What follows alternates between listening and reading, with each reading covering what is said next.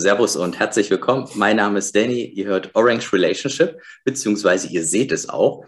Und wir sind heute bei meiner Version 0.5 meines Formates Bitcoiner spricht. Und ich habe den Jonathan zu Gast. Servus, grüß dich.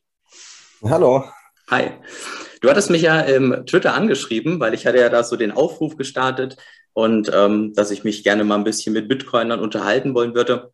Ich würde aber sagen, bevor wir in das Thema einsteigen, auf das wir uns geeinigt haben, ähm, kannst du gerne erstmal ein, zwei Worte zu dir sagen. Natürlich nur das, was du, was du mit uns teilen möchtest. Ja, ich bin heißt Jonathan. Ich wohne in der Schweiz im Moment. Und das Thema Bitcoin interessiert mich schon ziemlich lange. Also ich bin auch schon, schon Berührungspunkte schon 2014, 2015 gehabt. Mhm. Ähm, und bin da immer weiter und tiefer eigentlich in dieses Rabbit Hole, wie man so schön sagt, ähm, reingestürzt mit eigentlich jetzt ähm, so 2020, 2021, wo ich mich dann wirklich noch tiefer und intensiver mit der ganzen Situation auseinandergesetzt habe.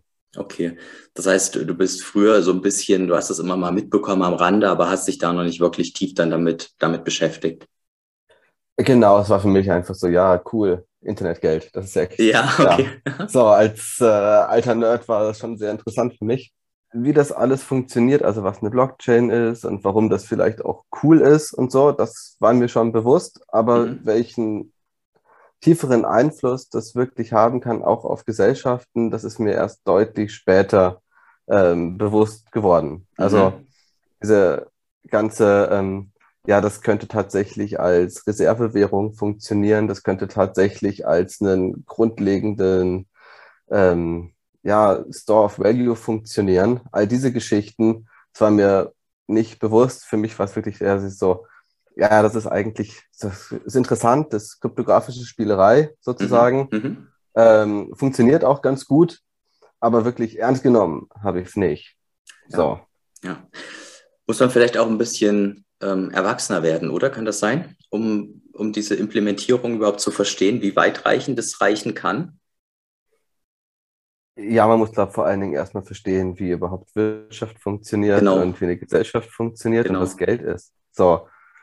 Und ja, das hat bei mir schon recht lang gedauert, bis ich das wirklich verstanden habe. Und jetzt, wo ich wirklich anfange, mich damit tiefer auseinanderzusetzen, merke ich immer mehr, wie wenig ich eigentlich verstehe vom Ganzen. Mhm. Interessant, ne? So. Ja. Genau, also es kommen einfach immer mehr Fragen als Antworten, je mehr man meint zu wissen. Ja, das stimmt. Und du hattest das ja gerade schon etwas angeteasert, nämlich als Reservewährung. Und das war ja auch den Vorschlag, den du gemacht hast. Also ähm, du hattest mir im Twitter geschrieben, dass du ganz gerne als Thema so hättest, dass wir darüber mal diskutieren, was es denn braucht, um Bitcoin als Reserve zu etablieren, gerade in stabilen Staaten, in stabilen Währungen, wie zum Beispiel den Schweiz, Schweizer Franken. Und Richtig. Genau. Wie bist du denn darauf gekommen? Also wes weshalb interessiert dich denn äh, genau dieses Thema, dass du sagst, ähm, dass wir mal gucken müssen, wie wir das denn als Reserve etablieren können? Also was können wir vielleicht auch tun? Ja, also wenn wir auf El Salvador schauen als Beispiel oder auf sonstige Staaten, die entweder dollarized countries sind oder aber unter extrem hoher Inflation leiden, wie Venezuela, mhm. dann ist es extrem naheliegend zu sagen, okay, gut, mit der Volatilität von Bitcoin kann ich problemlos leben. Es ist allemal besser als eine garantierte Downside von 15 Prozent. Absolut. So. Ja. Ähm, hier in der Schweiz haben wir ein ganz anderes Thema. Ähm, unsere Währung ist sehr stabil. Sie wird teilweise sogar als ähm, Reserve für, von anderen benutzt, aber ist halt trotzdem am Ende vom Tag eine Fiat-Währung, die einfach ihren, ähm, ja, also jemanden hat, dem wir vertrauen müssen, in dem Fall mhm. halt der Schweizer Nationalbank. Mhm. Und wir müssen wirklich denen vertrauen und sagen, ja, ja, ihr macht das schon alles richtig. Sie machen ja auch sehr viel richtig, das muss man ihnen schon zugute halten im Moment. Aber im Endeffekt ähm, stehen sie trotzdem für ein defektes Geldsystem. Und meine, mein Punkt ist eigentlich der, dass dieses System, genauso wie der Dollar, wie der Euro, wie alle anderen Fiat-Währungen, sind zum Scheitern verurteilt. Auf kurz oder lang. Nun geht es in anderen Ländern geht das schneller. Da wird es schneller scheitern. Den Euro werden sie jetzt auch noch ein paar Mal retten können. Den Dollar wird man auch noch ein paar Mal retten können. Da habe ich keine Zweifel. Mhm. Aber irgendwann wird Inflation und ähm, soziale Ungerechtigkeit, Spannungen, die dadurch entstehen, Schere von Arm und Reich, die höher wird, vor allen Dingen auch durch Sachen wie den Cantillon-Effekt, werden größer. Und irgendwann ist ein Punkt, wo es kippt. Ja? Und das kommt dann plötzlich und schnell. Aber meiner Meinung nach, wenn man sowieso schon weiß, dass das kommen wird und kommen kann, dann halte ich es für einen sehr klugen Plan, sich vorzubereiten, auch wenn man in einer stabilen Volkswirtschaft lebt. Und jetzt die Mittel, die wir haben, zu nehmen und zu nutzen und schon mal parallel eine Infrastruktur aufzubauen, auf die man dann sozusagen on the fly wechseln kann. Mhm. Okay, also wenn du von Reserve sprichst, sprichst du nicht nur von dem Asset Bitcoin, sondern mhm. du sprichst dann tatsächlich von auch einer dahinterliegenden Infrastruktur, ja, also auch wirklich mit Lightning-Implementierung, mit die Leute haben schon ein Verständnis dafür und können es zumindest benutzen. Also, also quasi das, das volle Programm. Das volle Programm, richtig. Also es geht wirklich darum, dass wenn wenn es zu einer erheblichen Krise kommen sollte, oder? Geldsysteme zusammenbrechen, ähm, Lieferketten zusammenbrechen und so weiter, wenn man nicht mehr zahlungsfähig ist, ähm, ist jetzt kein extrem unrealistisches Szenario. Mhm, ja. Da können wir nach äh, Großbritannien rüberschauen. Die mhm. haben schon teilweise ähnliche Probleme. Ähm, und dann ist es doch sehr hilfreich, wenn man tatsächlich sagen kann, ja, okay, gut, wenn das nicht funktioniert, dann nehmen wir einfach das andere, weil die QR-Codes, die kleben sowieso schon neben der Kasse. Ja. So okay. in dem Stil. Mhm. Dass man dann gleich switcht. Das hätte vor allem auch, finde ich, den, den Reiz, dass, ähm, ich meine, mir, mir hat letztes Mal jemand gesagt, ja Mensch, ist doch egal, du kannst doch für dich sowieso Sets kaufen. Und damit bist du, hast du ja sowieso gewonnen, auch wenn das Land es halt eben nicht tut und vielleicht irgendwie in eine Repression fällt. Aber es geht halt auch darum, dass so, dass man die Leute beschützt weiß, die, ihm, die einem halt nah sind, ne? die, die, die das Land halt beschützt weiß. Und deswegen ist das, denke ich, ein sehr, sehr wichtiges Thema, dem man sich auch nähern muss. Und ähm, Wobei ich dir sagen muss, ähm, ich hätte auch das bei El Salvador nicht gedacht, weil eigentlich haben wir ja Bitcoin immer als äh, Bottom-to-Top-Technologie ähm, erlebt in den Jahren zuvor, quasi als etwas, was wirklich komplett aus dem Internet nativ entsteht und sich von dort aus dann nach oben bewegt. Was El Salvador jetzt quasi gemacht hat, ist es so ein bisschen von oben herauf quasi jetzt ein Gesetz zu machen und dann alle unten, sage ich mal, dann mit, mit in, dieses, in diese Adaption zu ziehen. Und da glaube ich tatsächlich bei beim ähm, moderneren Staaten oder bei funktionale, also wie jetzt die Schweiz, dass es zumindest habe ich das immer gedacht, dass es notwendig ist, dass sehr, sehr viele Bürger es halt benutzen. Dass dieses Narrativ von es startet auf dem Boden und geht nach oben quasi gewahrt bleibt. Und ähm, extrem wichtig, ja. Ist wahrscheinlich extrem wichtig. Ne? Deswegen wäre halt die Frage, um eine Reserve, also um die Regierung dazu zu bringen, dass sie eine Reserve in Bitcoin anlegt und die Infrastruktur stellt, ob es nicht auch wichtig oder vielleicht sogar noch wichtiger ist, dass man die Menschen halt, dass es alle benutzen und dann eigentlich nur noch so ein, ja, warum macht ihr es denn nicht? Wir nehmen es doch eh alle. Genau, also ich würde also der Staat, der wird das sowieso nicht machen. Also hier in der Schweiz schon garantiert nicht. In Deutschland würde ich das auch erstmal als extrem unrealistisch betrachten. Mhm. Nee, für mich wäre es schon, ähm, dass man mit den Ladenbesitzern anfängt zu sprechen, dass man mit, äh, mit den Menschen anfängt zu sprechen und sagen, hey, also ihr könnt natürlich hier über, also bei uns gibt es eine sehr bekannte App, die heißt Wind. Da kann man auch über Handy und QR-Code einfach Geld tauschen. Nice. Ähm, und das benutzen hier extrem viele. Ja? Aber du hast jedes Mal eine Banktransaktion dazwischen. Mhm. Ähm, und das heißt, es ist natürlich dann auch wiederum transparent, oder? Und es ist zwar schon relativ schnell, aber es ist nicht instant. So. Mhm. Ähm, also es, ja, ist schon sehr schnell. Minute oder so. Also schon akzeptabel auf jeden Fall. Aber ich würde auf jeden Fall mit den Menschen und den Ladenbesitzern reden wollen und einfach sagen, hey, baut euch das einfach mal auf, oder? Und ähm, ihr bietet das einfach an, auch statt ähm, Kreditkartenzahlung. Ihr spart einfach 2% pro Zahlung. Das ist halt schon ziemlich nice. So, Absolut, ja. jetzt für jemanden, der einen Laden oder so betreibt. Du kannst Kartenzahlung gratis anbieten im Prinzip oder bargeldloses Zahlen gratis anbieten. Wenn man sich noch eine eigene Note hinten in den Laden stellt, dann erst recht. So.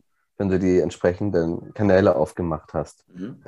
Und das meine ich eigentlich mit Infrastruktur. Ich glaube, der Staat, der wird das nicht bauen, der soll das auch gar nicht bauen, meiner Meinung nach, sondern die Leute, die es benutzen wollen, sollen es bauen und die sollen es auch benutzen.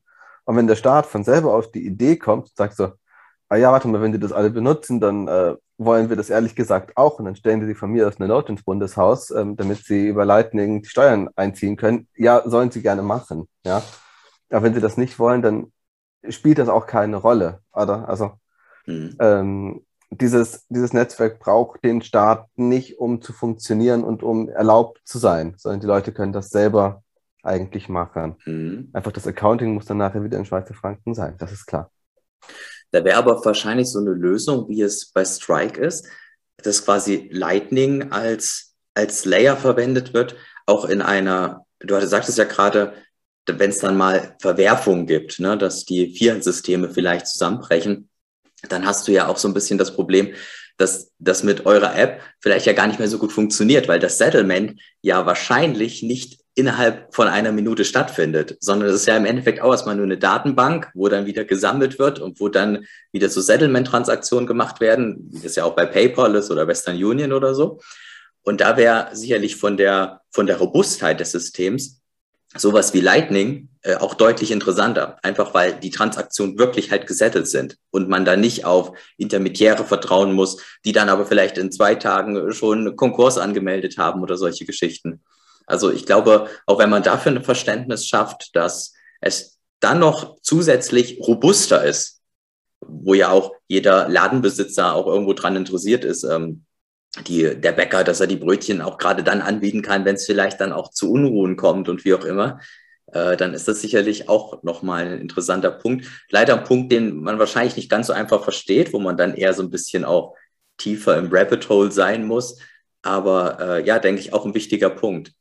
Weil was uns halt gelingen muss, ist die Leute ähm, bei ihrer Motivation halt abzuholen. Ja, die mag ja immer genau. wieder unterschiedlich sein, aber ich sag mal so, es ist halt trotzdem, es sind wahrscheinlich nur so zehn Punkte, die sich, aber die sich immer wieder wiederfinden lassen.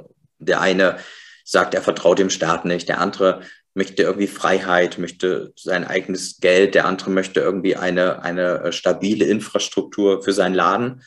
Und da muss man, glaube ich, gucken und dann halt eben entsprechend die Leute abholen.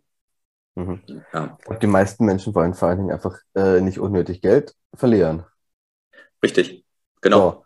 Und eben, wie gesagt, ich möchte keine 2% dafür bezahlen, dass jemand einfach eine Karte an Terminal hält. Für das Terminal muss ich auch noch bezahlen, damit ich es überhaupt da stehen habe. Ja. Ähm, und das ist halt komplett unnötig. So. Ähm, und das ist, das könnte eine gute Motivation sein für einige, das zu machen. Die Frage ist einfach, wie viele Kunden hast du, die auch zahlen können. Ne? Also da muss man halt dann den Kunden auch noch erklären, Leute, ihr müsst euch halt vielleicht eine Lightning Wallet runterladen mhm. und ähm, da gibt es gute Lösungen für. Es gibt Custodial-Lösungen, die sind nett, es gibt äh, richtig gute Lösungen. So. Ähm, und das nimmt noch ein bisschen Zeit in Anspruch, oder? Denke ich, das zu machen. Aber ich halte das für extrem wichtig, dass man es macht. Es muss halt einfacher noch werden, ne? noch einfacher. Ich meine, für uns noch ist es. Ja, ja, teilweise, dass du halt, naja, wenn du halt jetzt irgendwie, wenn ich jetzt mit Lightning bezahlen will, brauche ich ja erstmal Bitcoin. Und dann hole ich mir eine Wallet, Blue Wallet oder so. Und dann kannst du, kannst du das jetzt auf die Adresse vielleicht überweisen. Die schreiben dir das dann quasi in, in, auf Lightning Bitcoin gut. Aber trotzdem ist es halt, also für uns ist das super easy, ne? Aber für, für die breite Masse muss es wahrscheinlich noch so zwei, drei Steps ein bisschen, aber es geht in eine sehr gute Richtung, definitiv. Aber ich glaube Gut, schon. Du kannst Ähm, bei Wallet of Satoshi einfach mit deiner Kreditkarte aufladen. ach ja, das wusste ich nicht. Ja, Ah, okay, Ja, das, das benutze ich nicht. Ah, siehst du, Mhm. da bin ich Ja. zu sehr in meiner eigenen Node-Welt.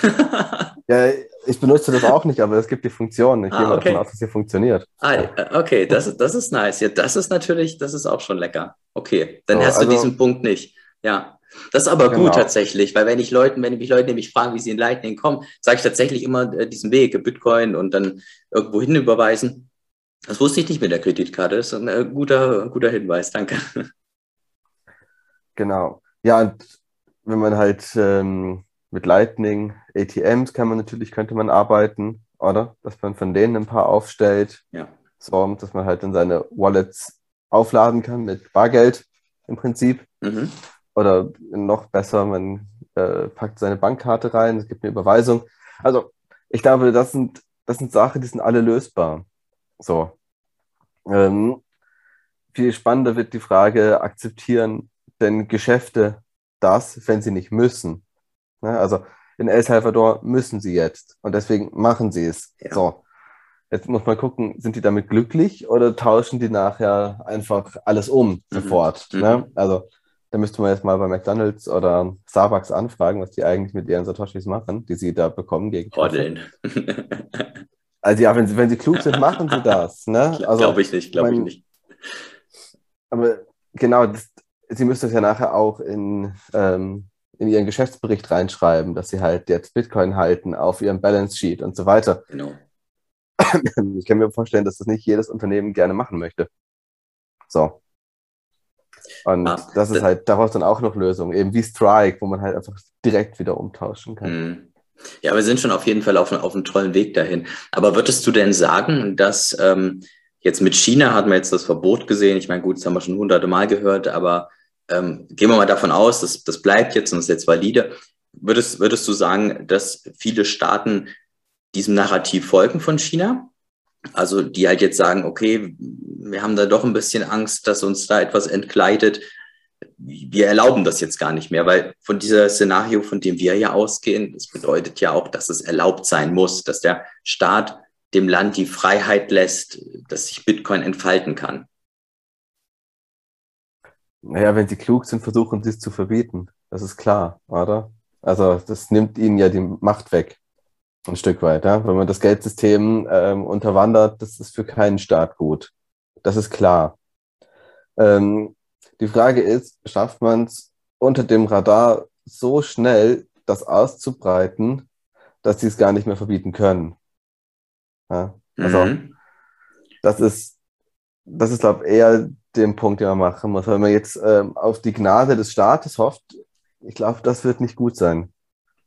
Also glaubst du, dass es in China noch nicht genug adaptiert war? Also wenn wir jetzt davon ausgehen, dass jetzt wirklich da das Verbot steht und äh, jeder wird da Mhm. verfolgt und was auch immer, ähm, glaubst du, dass sie da einfach noch nicht weit genug waren?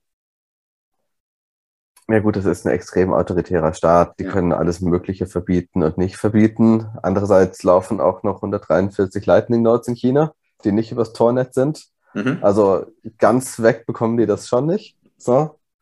Ähm, und ja, wie gesagt, ein Staat kann natürlich Bitcoin-freundlich sein oder dann sagen, ja, ja, macht nur und ihr könnt es auch gerne auf eure Steuererklärungen angeben und so weiter. Alles easy. So, das ist das, was wir momentan noch in der Schweiz haben. Das ist sehr aufgeschlossen eigentlich. Ja, absolut. Ähm, aber wenn sie natürlich merken, dass, dass ihr finanzielles, ihre finanzielle Vormachtstellung eigentlich angegriffen wird dadurch, dann könnte ich mir schon vorstellen, dass sie eher ungemütlich werden, oder? Mhm. So. Und sie werden es dann vielleicht probieren mit höheren Steuern oder ähm, sagen, ja, okay, als, man darf das nicht, in der Firma darf man das nicht benutzen, das darf man nur als Privatperson haben oder so. Ähm, kann ich mir sehr gut vorstellen, dass sie probieren, das dann irgendwie so wegzuregulieren.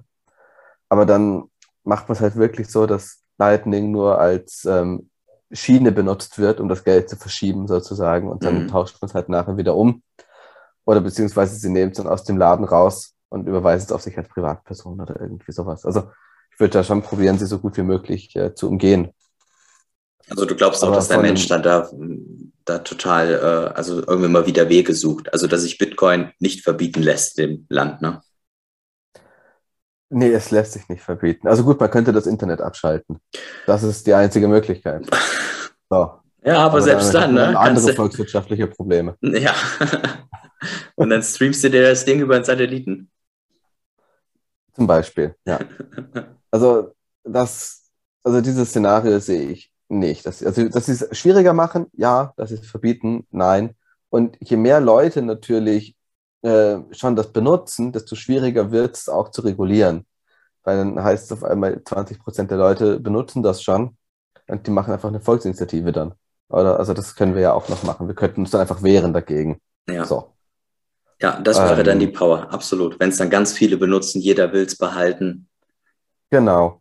Und deswegen ist das meiner Meinung nach schon, also der El Salvador-Weg, ich kann verstehen, warum man das so gemacht hat, oder? Von, ähm, von der Regierung nach unten. Das ist natürlich geht viel schneller.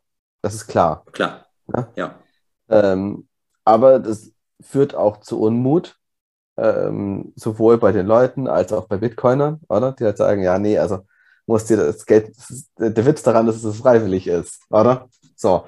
Und ähm, genauso würde ich das, wenn überhaupt, würde ich mir das auch wünschen, dass Leute einfach merken, dass es praktisch ist, ähm, dass es günstiger ist.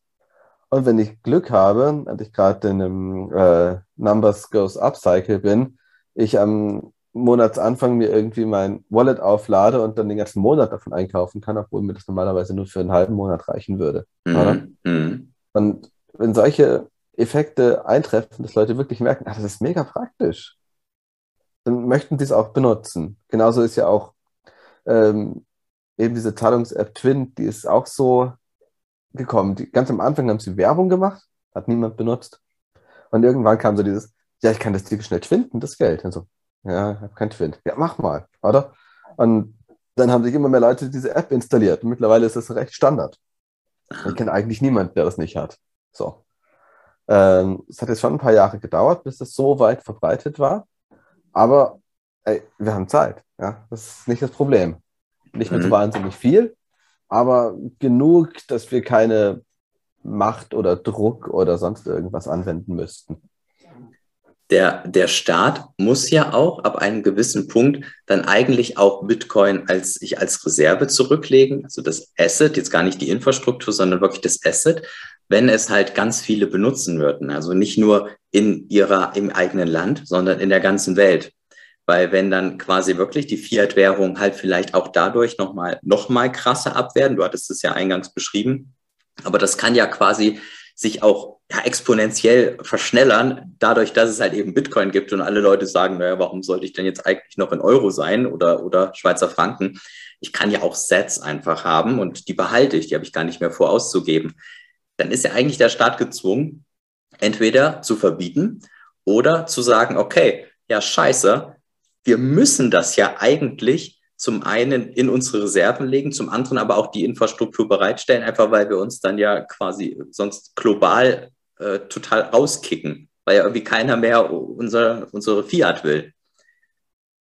Das, ähm, ja, also ich glaube, der Staat wird halt. Der, der, Staat kann ja einfach, kann einen ja einfach zwingen und sagen, also ähm, Steuern werden bezahlt in XY. Der kann ja sagen, was auch immer er möchte.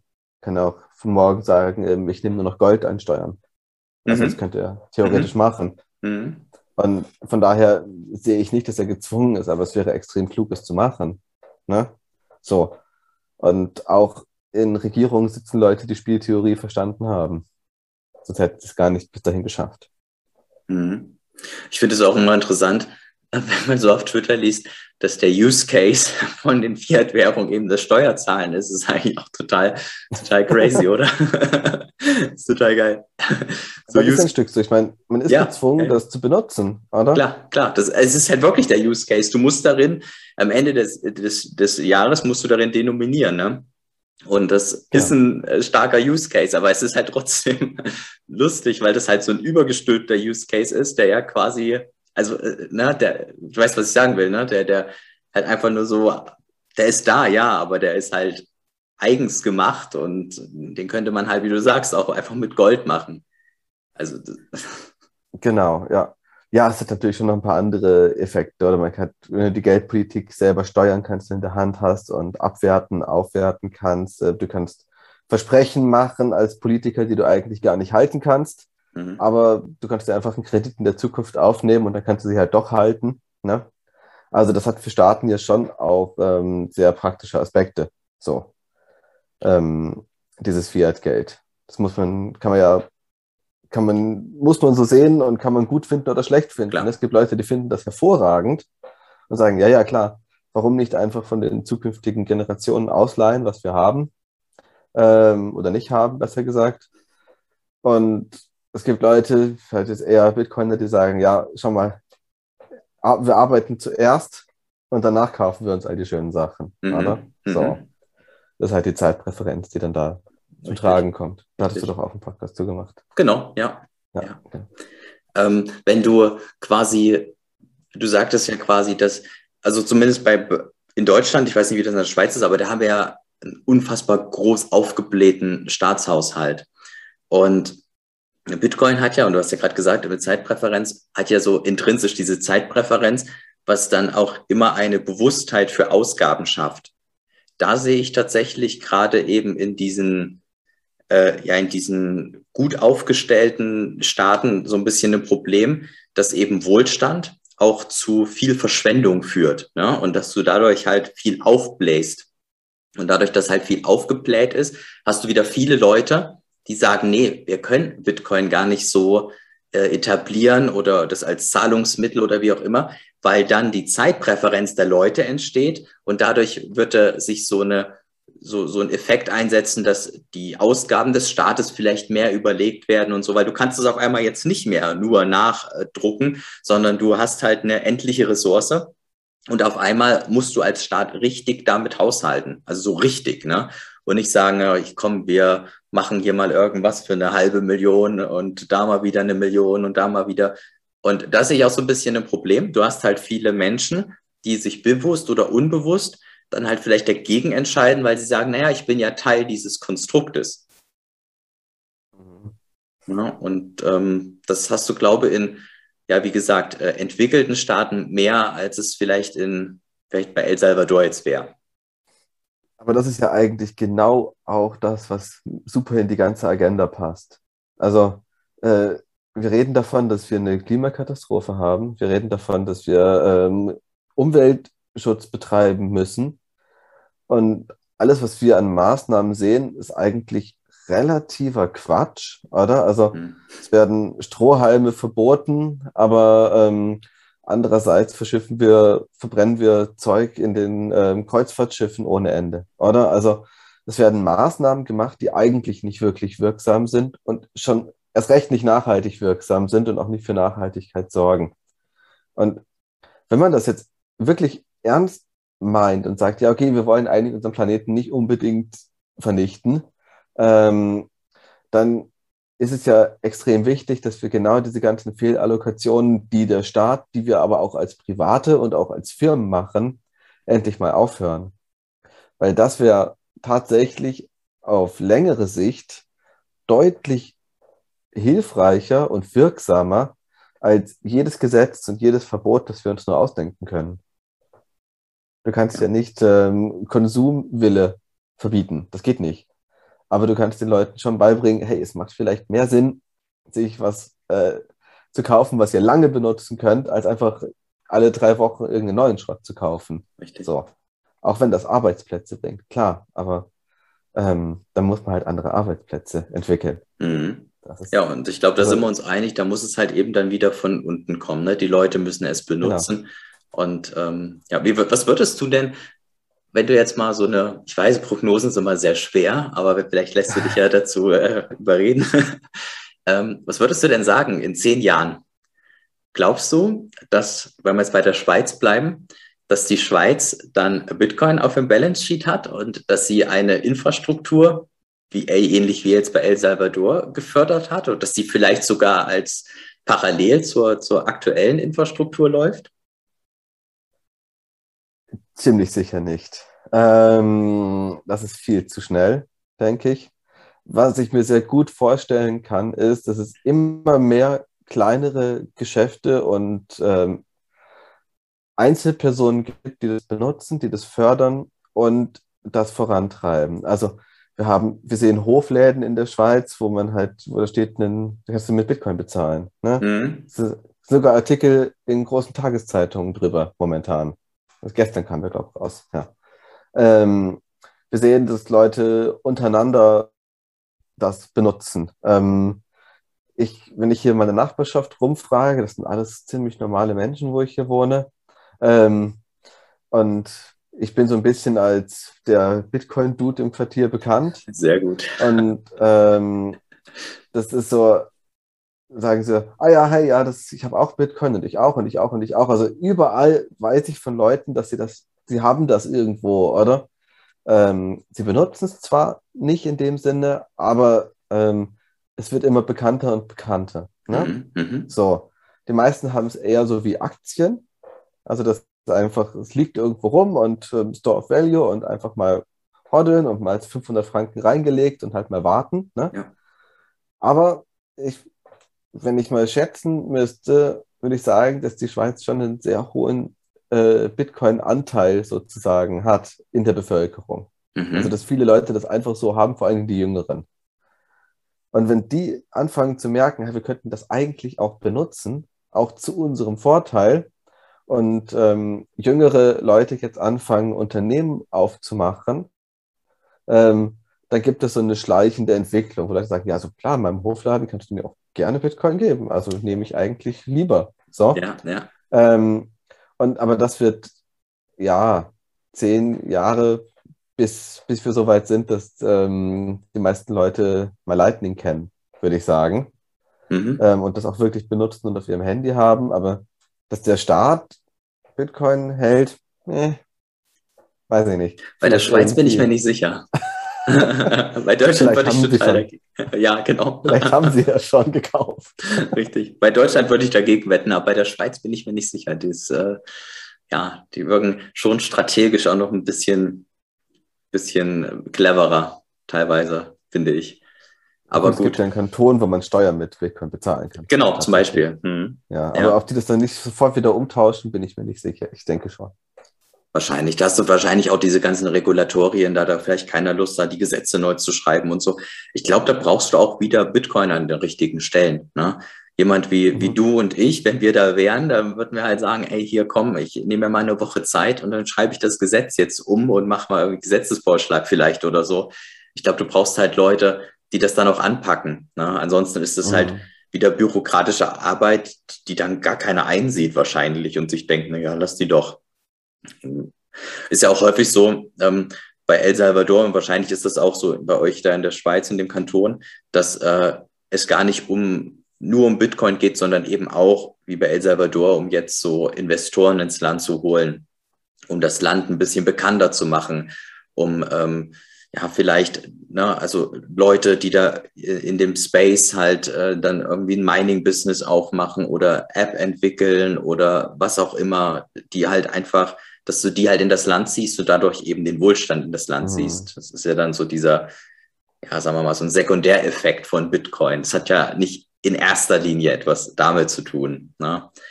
Aber ähm, ja, interessant. Diese zehn Jahre sind ja so, ist ja echt schwierig, auch wenn, ja, so zehn Jahre. Ich finde halt in zehn Jahren, das lässt sich so schwer, schwer sehen, ähm, kann halt entweder jeder Bitcoin kennen oder es dauert vielleicht dann noch 30 Jahre. Keine Ahnung.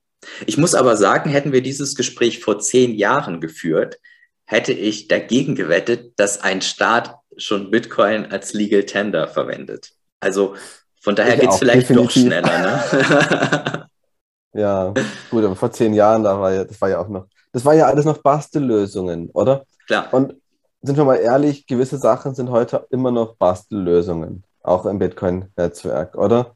Klar, es gibt Sachen wie Wallet of Satoshi, die funktionieren wirklich zuverlässig. Ähm, aber dann ist doch so, oh ja, mein, mein Telegram Lightning Bot ist leider abgestürzt. Warte mal kurz, ich muss jetzt mein Notebook rausholen und das alles wieder neu starten und so. Ähm, eine Sekunde kurz, das funktioniert bestimmt gleich wieder. Ähm, das darf halt nicht passieren. Ja, sowas. Also das muss dann schon zuverlässig funktionieren. Ja. Ähm, wie eine Banküberweisung. Sonst hat man keine Chance. Und das muss ich noch ein bisschen abschleifen, oder? Und das muss einfach noch ein paar Fehler passieren, damit man das auch noch entwickeln kann. Mhm. Aber auf der freiwilligen Basis kann man das bestimmt schon benutzen. So, oder? Und das machen Leute. Und es werden auch immer mehr Leute machen, sobald sie merken, dass es praktisch und günstig ist, sozusagen, oder? Ja, absolut. So. Und ich habe dazu in meinem Podcast schon immer mal aufgerufen, aber ähm, ja, ich glaube, das kann man nicht, nicht oft genug machen, dass wenn jemand mal was bei eBay Kleinanzeigen verkauft, irgendwie was für 20, 30 Euro, vielleicht dann eben in die Beschreibung schreiben, ich nehme halt nur Bitcoin an. Oder äh, ich, mhm. ich fahre manchmal mit äh, BlaBlaCar. Kennst du das? Dass du dann, ja, ja. Ähm, ja da kannst du die Leute, für die Leute, die, die Zuseher oder Zuhörer, die es nicht äh, kennen, kannst du dir Leute wie so ein Taxi ins Auto packen und die bezahlen dann halt irgendwie fünf oder zehn Euro für eine Fahrt, je nachdem, wo du hinfährst. Und da habe ich letztes Mal auch reingeschrieben. Da bin ich nach Leipzig gefahren und da habe ich geschrieben, nur, nur mit Bitcoin. Und normalerweise habe ich mein Auto tatsächlich häufig voll. Da gar nicht. also, das hat wahrscheinlich jeden abgeschreckt. Aber das sind halt so Dinge. Ne? Gut, dann fahre ich halt mal mit einem leeren Auto nach, nach Leipzig. Aber ich glaube, jeder von uns kann an gewissen Stellen dann auch ein bisschen dazu beitragen. Auch einfach, dass Leute damit auch in Berührung kommen. Ne? Die Leute machen die App auf und sehen, hey, wie, was nur mit Bitcoin, was ist denn das? Und dann sind halt diese, diese Trigger Points, die dann irgendwann im, beim 18. Trigger dann dazu führen, dass du dann ins Rabbit Hole fällst. Und das ist, glaube ich, ja, sehr wichtig. Wenn man sich die 21 Podcast-Folgen der Weg anhört, dann merkt man das ja auch immer wieder. Die Leute ja. mussten fünf, zehn Mal damit in Verbindung kommen, war bei mir selber genauso. Also ich habe ja extrem früh schon davon gehört gehabt, oder? Ja. Ähm, aber ich habe es nie verstanden, so richtig, ähm, bis ich mich wirklich mal tiefer damit auseinandergesetzt habe. Und das sind halt so, man muss es einfach immer wieder erwähnen und den Leuten auch immer wieder anbieten und das auch immer wieder freundlich erklären. Mhm. So. Mhm. Ähm, klar, man kann toxisch auf Twitter sein, das mache ich auch, weil ist auch lustig. Ähm, aber im echten Leben bin ich sehr, sehr untoxisch, was das Thema angeht. Twitter ist aber auch heftig, das triggert halt auch total, ne? Also ehrlich, ich hatte, ich hatte vorher ja kaum Twitter. Jetzt mit dem Podcast habe ich Twitter gemacht, so und dann, aber das triggert teilweise so heftig, wenn du da irgendwas liest und denkst, ja, was ist denn das schon wieder für ein Bullshit? Und ja, äh, ja Trotzdem finde ich es immer schön, dass dann auch sehr, sehr viele äh, Bitcoiner unter diesem Bullshit halt antworten. Und das, also es ist wirklich so diese Cyber Hornets, ne? So dieses, mhm. äh, es, es, es wird immer wieder berichtigt, immer wieder erzählt, immer wieder und immer wieder. Und ja, ich glaube, wir sind da auch auf einem echt guten Weg. Ja, wir müssen, wir müssen ja. dann auf jeden Fall mal eine Anschlussfolge machen, wenn dann der, der nächste Start äh, in zehn Jahren. ja, wer weiß. Wird wahrscheinlich noch ein bisschen dauern, aber vielleicht, vielleicht irgendwie Argentinien oder so. Brasilien, wer weiß. Die hatten ja auch schon mal so ein bisschen Interesse bekundet. Wie der, der aktuelle Stand das weiß ich offen gestanden nicht, aber ja. Ich tippe auf Osteuropa als nächstes. Oh ja, okay. Na gut, dann mal gucken. Ja, Jonathan, dann äh, danke ich dir recht herzlich. Magst du denn äh, vielleicht mal sagen, wie, wie, man, wie man dich erreicht, wie man mit dir in Kontakt tritt? Ja, am besten über Twitter, denke mhm. ich. Ähm, das ist wicht10. Okay, cool. Schreibe ich in die Show Notes. Sehr ja, schön. Super. Ja, dann danke ich dir, wie gesagt, recht herzlich. Äh, war ein spannendes Gespräch, super interessantes danke. Thema. Und ähm, ja, ich glaube, wir können nur dazu aufrufen, dass jeder so sein sein Möglichstes tut, um eben diese Adaption voranzutreiben. Weil wir haben, glaube ich, durch, auch durch unser Gespräch wieder gesehen, dass genau das das Wichtige ist, dass die Leute es verstehen, dass die Leute es nutzen, dass die Leute motiviert werden. Und es liegt halt wieder mhm. an jedem Einzelnen von uns, dass wir das, wir das vorantreiben. Genau. Und es muss immer in der Freiwilligkeit sein. Absolut. Ja. Bitte. Sonst funktioniert nicht. Dann hab vielen, vielen Dank. Danke. Gut. Ciao. Ciao. Thank you.